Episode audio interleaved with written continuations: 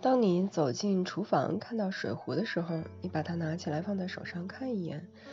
你会发现一个奇怪的现象：水壶的底部竟然是波浪形的。这似乎很奇怪，因为我们炒菜的锅底部是平的，做米饭的电饭煲内胆部也是平的，那为什么偏偏水壶的底部要是波浪形的呢？把水壶的底部设计成波浪形，就是为了让壶底与火焰的接触面积变大。波浪形的水壶增加了壶底的底面积。这样，在烧水的时候，水壶的底部就与火接触的面积变大，传递的热量也也越多，水自然就烧得越快了。同时，波浪形的壶底还可以增加水壶的弹性，使水壶更加坚固。电热水壶的底部是平的，那是因为里面弯曲的电热棒本身就加大了烧水的速度。